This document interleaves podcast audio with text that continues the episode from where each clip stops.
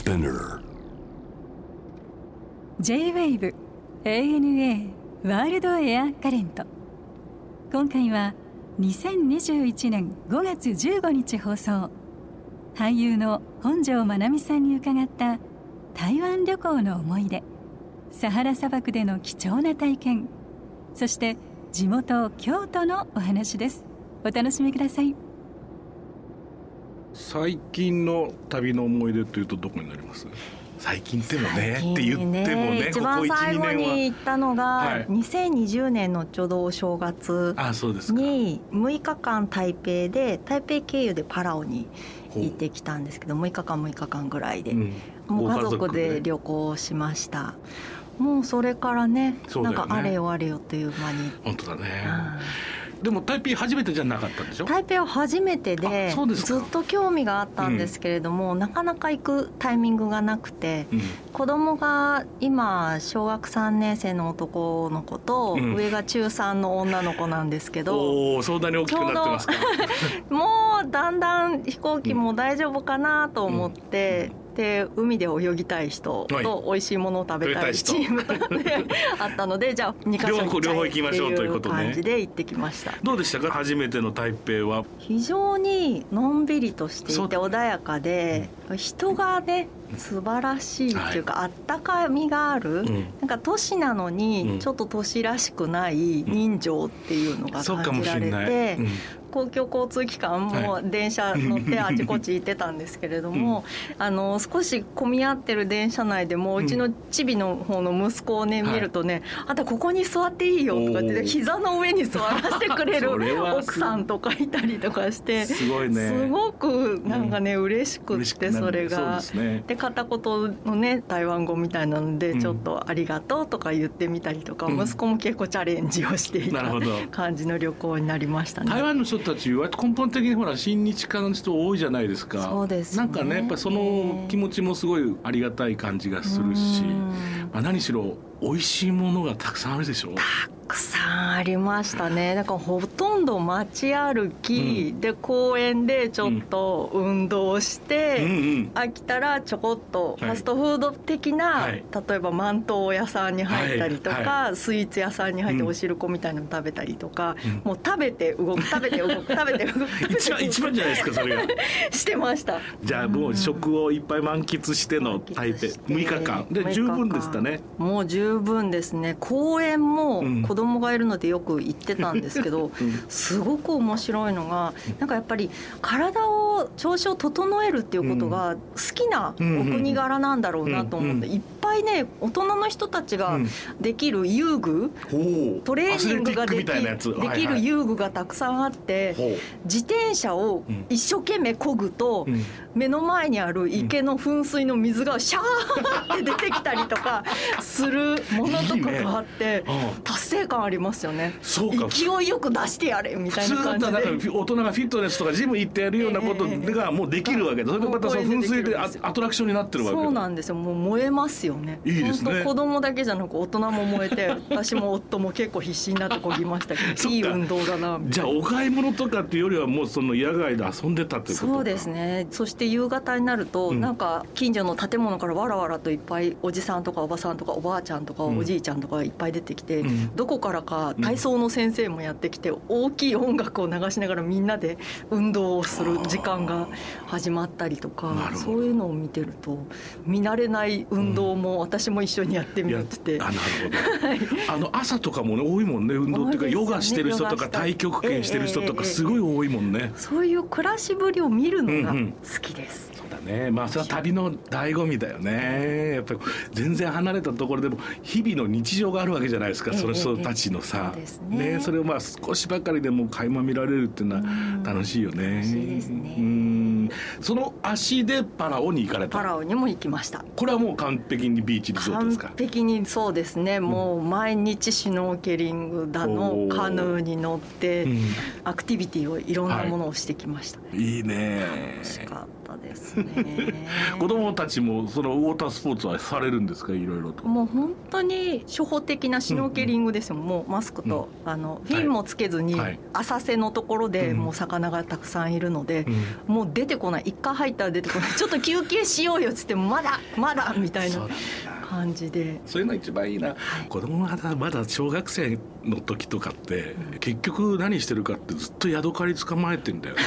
そうですね。そう本当はねパラオもやっぱり歴史的にもね、はい、日本の人とゆかりが深いところだし、はいね、戦争の舞台になってた島でもあるので、うん、そういったことも子供にはおいおいね、一緒にそういったものの史跡を見たりとかしていきたいなというふうに思うんですけど、まだ下の子はそこちょっと難しいしいので、その年の離れた2人の子供を両方知的な欲求も満たしてあげて、体力的にも、そしてなんかいろんな新しいものに触れる機会っていうのをどうやってこう振り分けていくかなっていうのがね毎回毎回ちょっと悩みながらも楽しい。そうだね、はい。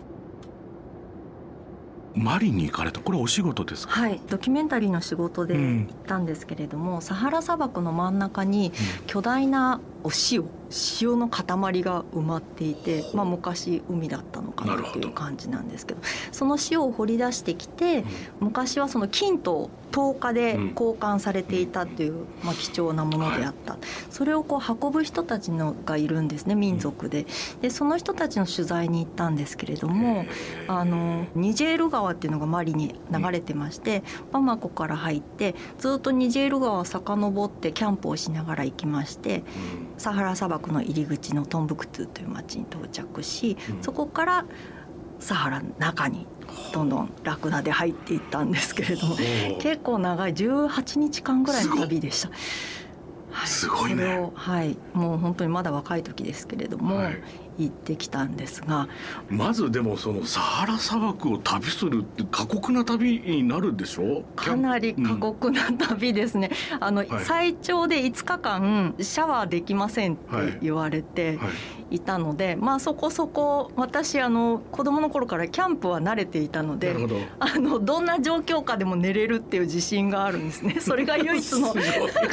自分のなんか特徴というかそういうのがあるのであ大丈夫だと思いますって言って、うん、しかもドキュメンタリーなんで常にカメラが回ってる、ね、でメイクは別にどっちでもいいって言われたので、まあ、日焼け止め程度でうん、で過ごしてたんですけれども、うん、砂漠っていうのは砂がね、思った以上に細かいパウダーみたいなものなので、日に日に髪の毛に指が入らなくなっていくんですよ。多分博士さんのヘアスタイルだったら余計大変だと思うんですけどもうね固まってる。で体も夜になるとまあ一応拭くんですけど拭く程度でお水がないので、うん、あのシートでねっていう感じで過ごしてました。食べ物はどうしてたんですか？食べ物はですねコーディネーターの方のご親戚のお母さんが一人ついてくださって、うん、一緒に船に乗り込んで、うん、ボートがちょっと大きくなったような船だったんですけど、うん、でそこで火を起こして煮炊き物をしてくださってでずっとそのケータリングを一緒に食べてましたけれども朝はパンにジャムとマヨネーズを塗ってました。でえってなってマヨネーズかジャムでどっちかのしてるそうだよね本当だよね。本当だよね。これが美味しいんだよって言ってそれを食べお昼は大体 まあ煮込み料理なんですけれども鶏とかをまあ煮込んでシチューみたいなものですね、うん、とろみがついてたんですが、うん、オクラで味付けをしてました、ね、はい、そうだよね。っていう感じのものをずっと昼夜は食べてっていう。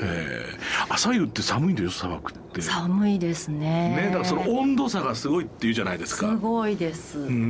で川沿いでキャンプしてた時は魚がいたりとか一、回カバも見たんです。だけどボートでずっと遡ってる時にカバの鼻がピクっていうのが見えてでもうスタッフさんもやっとこれでアフリカに来た感じの絵が撮れるっていうので、うん、みんなで盛り上がって「カバがいるからあっちに近づいて」って船頭さんに言ったら、船頭さんは思いっきり舵を切って別の方向にギャーって逃げたんですね。うんはい、カバはものすごく危険だからね。危険って言われてでみんなでちょっと危なかったんだってそうなんですよ。ことをねカバってなんかおとなしそうに見えるじゃないですか、ね、生き物だと思ってたらものすごく獰猛だし。獰猛で、うん、船の下からね上に突き上げられたら船割れちゃうんだよって言われて、ね、恐ろしいって思ったんですけど。いろんなあの民族のもとも訪ねまして、ええ、その中にドゴン族っていう、はい、キリスト教の布教から逃れるためにどんどんどんどん人が住んでない地域に逃げていって自分たちの文化を守って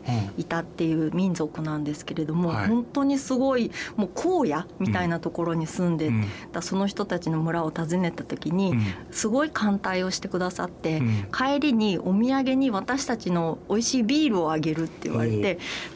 ビールをもらったんですけどペットボトルにギュンギュンに詰めたビールで手作りビールドゴンビールって、はい、言われてじゃあ今日の夜宿で冷やして飲もうかって言ってそれをいっぱい車に積んで宿まで帰ったんですけど、うん、道のりがもう凸凹道で,、でもう本当になんか大型の車でガタガタガタガタってずっと進んでったら、そのドゴンビールがバンっていきなり。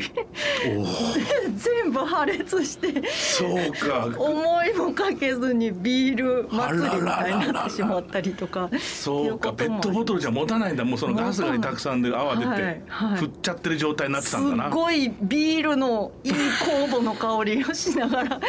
みんなで宿までたどり着いたっていう。そんな気がしてきました。ラクダって乗って大丈夫でした？ラクダは10頭ぐらいスタッフ皆さんで連れてきてもらってみんな1人1頭ずつに乗ったんですけど私は一番おとなしいって言われてる、うん、この子に乗った方がいいって言われて、うん、で白い可愛いラクダだったんですけど、うん、で一コブラクダのコブの上に蔵がついてて乗るんですね。で目線自分がそこに座ると多分3メートルすっごい高いよねラクダ以上あるんじゃないかっていうぐらいの視点なんですけど、ねうん、じゃあ今日はこれで途中の町まで5時間ぐらい乗りますって言われて、ずっと変わらない砂の中の景色をずっといい感じの揺れでね揺られていくわけですよ。で特に音楽もなければ、風の音だけ聞こえていてっていうのをずっとやっても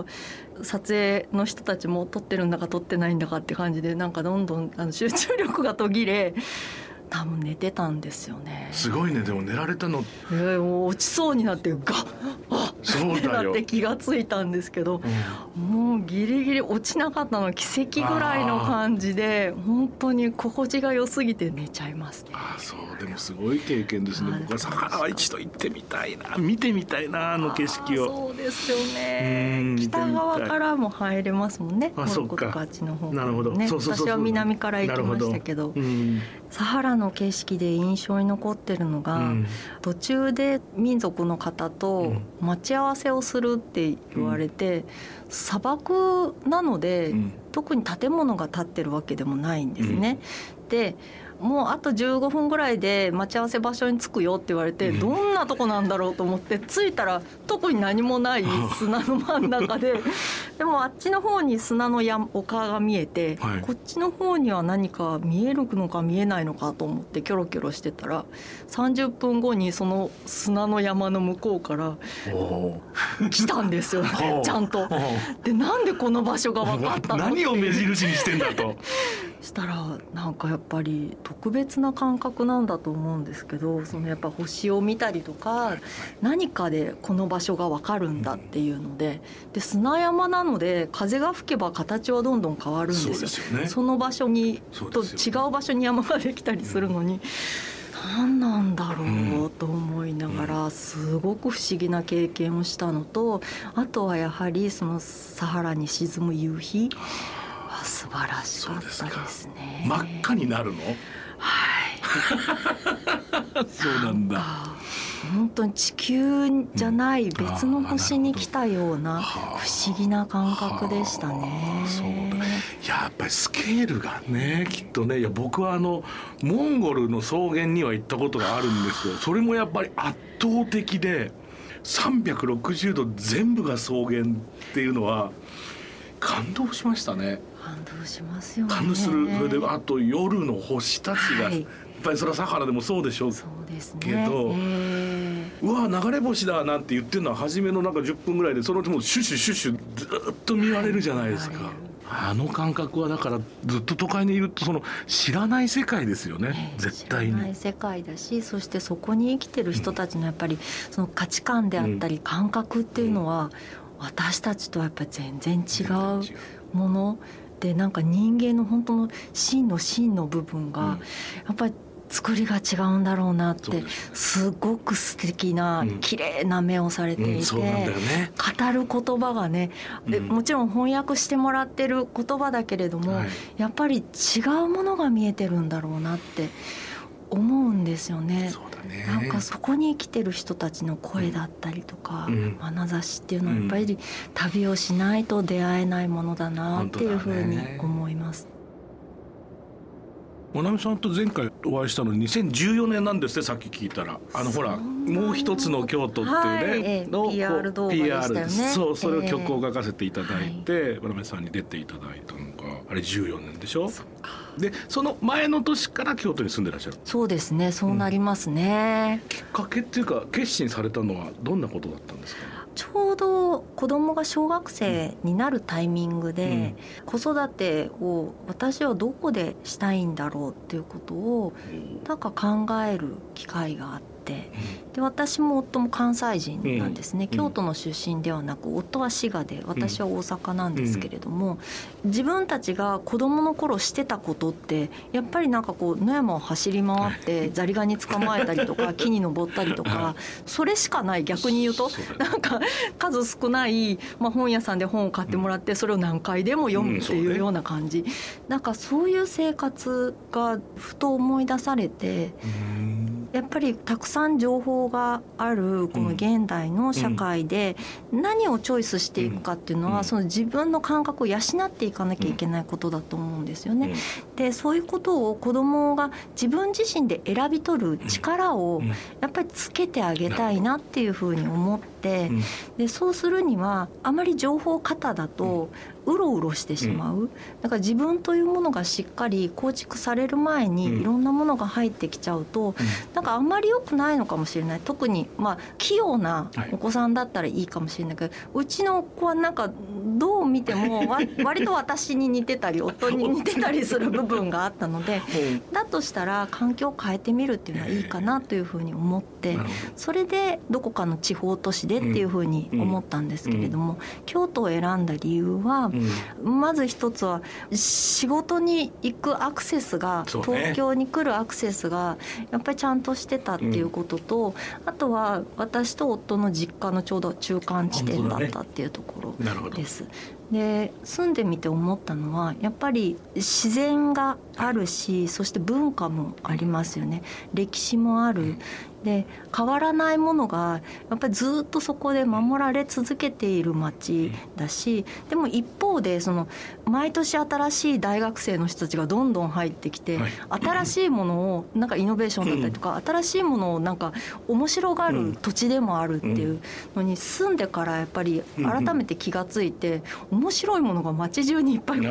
あるんですよね。それをこう見て回ってるとなんか新しい発見があるし自分で主体的に動いてそれをキャッチしに行くっていうことができる。うん。歩く範囲内自分のなんか生活圏にそれがあるっていうのがすごく程よくって、街としてまずこじんまりとすごくよくまとまってるよね。まとまってますね。ね、はい、だから今の普通のライフスタイルにもなんか合うサイズ感がすごく楽だと思うし、うん、なんて言ったって街の歴史が長いからさ、うん、いろんな店でも前言ってのは何代目みたいなさ いるじゃん、ね。あはい、あのみんなさあの何代目かの人たちのあのおしゃれなことねすごいよねファッション一つとってもそうだし、はい、文化的その遊び方もそうだろうし、はい、食事なんかもそうだろうし。まあなんかでもなかなか他の街とやっぱちょっと色合いが違うなと僕は思うね。そうですよね、うん、僕はもうほらあの母方が京都だから、はい、まあ、割とちっちゃい時からずっとそれこそ山行って。ってカブトムシだクワガタ取ってで川行っちゃアマゴをこうさヤスでザンついてさ そういうことしかしてなかったからさ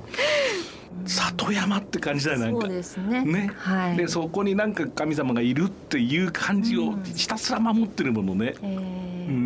まあなんか本当に夜がもう8時も過ぎれば 真っ暗になるじゃないですか。ね、もう潔いなって思って それがなんかやっぱり夜とか闇っていうものを昔から人は恐れてい。ろんなね対策をしてきたけれどもそれがいまだにちゃんと残ってるっていうこと自体がやっぱりすごくそこに価値を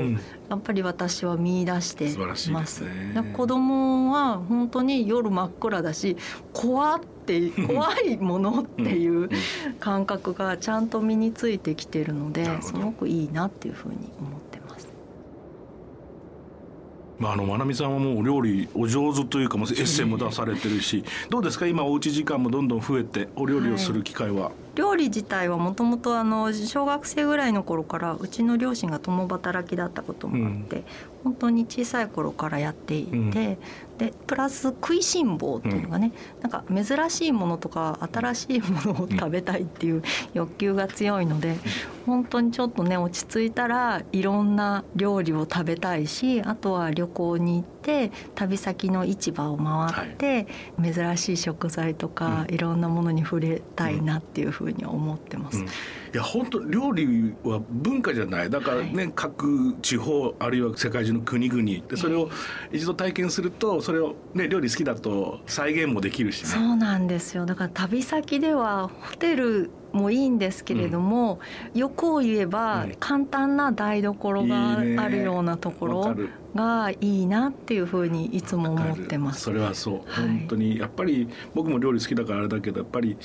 ね結局自分で作ったら一番美味しくできるじゃないと思うもんね。そうですね。ねそれで珍しい食材とかと出会えて遊べたらもっと楽しいだろうなと思うしね。はい、そうですね、うん、だからもう本当にいろいろ質問しますね。旅先でもこれはどういう料理って、うん、これはうちのおばあちゃんが作ったこれこれでっていうものとかを好んで食べますし、うん、それも最高 最高ですよ、ね、あの料理修行もしたいし、料理ができるホームステイとかもしたいなって思いますし。ねうん、またそういうママの姿を見てると子供たちもきっとやるようになるよね。そうですね。やっぱり食べることだったり、食材自体に興味があったりしますね、はい。うん、下の子は特に釣りがやっぱり好きであの博士さんのところのお子さんもそうだってね、うん、おっしゃってましたけれども、やっぱり自分で獲物を仕留めるっていうこのなんか実感命をいただくっていう実感が本人にとってはものすごくワクワクすることみたいなので、そういうこともねあのやりながら、いいですね。一緒に連れてきますよ今度。あ本当ですか？マジでマジで。すごい喜ぶと思いますやりましょうよ。釣りだけはもう私も好きなのでね。どこでやってんの？とね、うん、日本海まで行くんですか？海じゃなく今はもう本当になかなか行けてないんですけどもともと独身の頃はフライフィッシングを私はしていてその前に遡ると父は海釣りだったので海によく一緒に行ってました。京都は渓流たくさんあるありますポイントありますもんね、えー、だからもうフライはかなり行けるんじゃないですか。ねいい場所をちょっと今探してますあら本当ですか、はい、やりましょうぜひぜひいや本当いややっぱりねや釣り分かる人はあれは何を楽しんでるかっていうとやっぱりこう生命感なんですよね、はい、魚がプルプルプルプルっていうさ、はい、あの辺りを思い出すだけでやっぱりワクワクするじゃない？でさらに言うとやっぱり自分で取った獲物を食べる、ね、食するっていうのがね、はい、うちの息子なんかも釣ってきた魚は絶対食べますもんね何が何でもっつって自分でさばいてますよ。ねえ、うん、やっぱりそういうふうにうちの子も育ってほしいなっていうふうに思います、うんうん、いいね楽しいね、また旅に行ける。まあ今はねこういうちょっと時期だから、うん、ちょっと難しい状況ではあるんですけれど、はい、いずれまた旅に行けるようになったら今度どこ行きたいですか？なんか今思い描いている旅はありますか？そうですね。いっぱい行きたいところはありますね、うん、うん。イタリアも行きたいし、うん、台湾ももう一回田舎の方に行ってみたいし、うん、あと行ったことがないところではブータンに行ってみたいですね。僕もないですよブータン。なんかあの山岳地帯に住んでいる人たちの生活っていうのを見せていただきたいなっていうふうに思いますね、ね。それこそ全然違うライフスタイルだろうからね、はいさて最後にこれはゲストの皆さんに必ず伺ってるんですがまなみさんにとって旅って一体何ですか？なんだろう。やっぱり私の人生の中の強烈な彩り光だと思いますね。素晴らしい。ありがとうございました。ありがとうございました。ANA World Air Current